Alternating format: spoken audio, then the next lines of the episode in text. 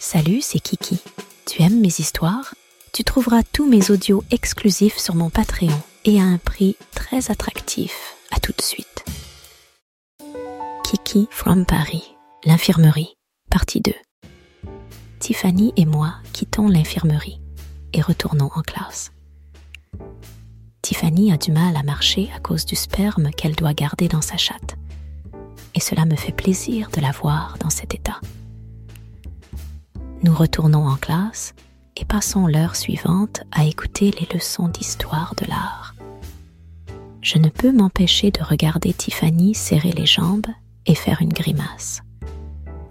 Malheureusement pour elle, je crois voir un peu de sperme couler sous sa chaise.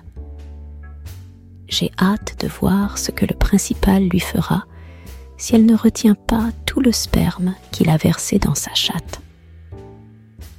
Une heure passe et nous demandons à retourner à l'infirmerie comme prévu avec le directeur. Le chemin de l'infirmerie est très difficile pour Tiffany qui marche lentement.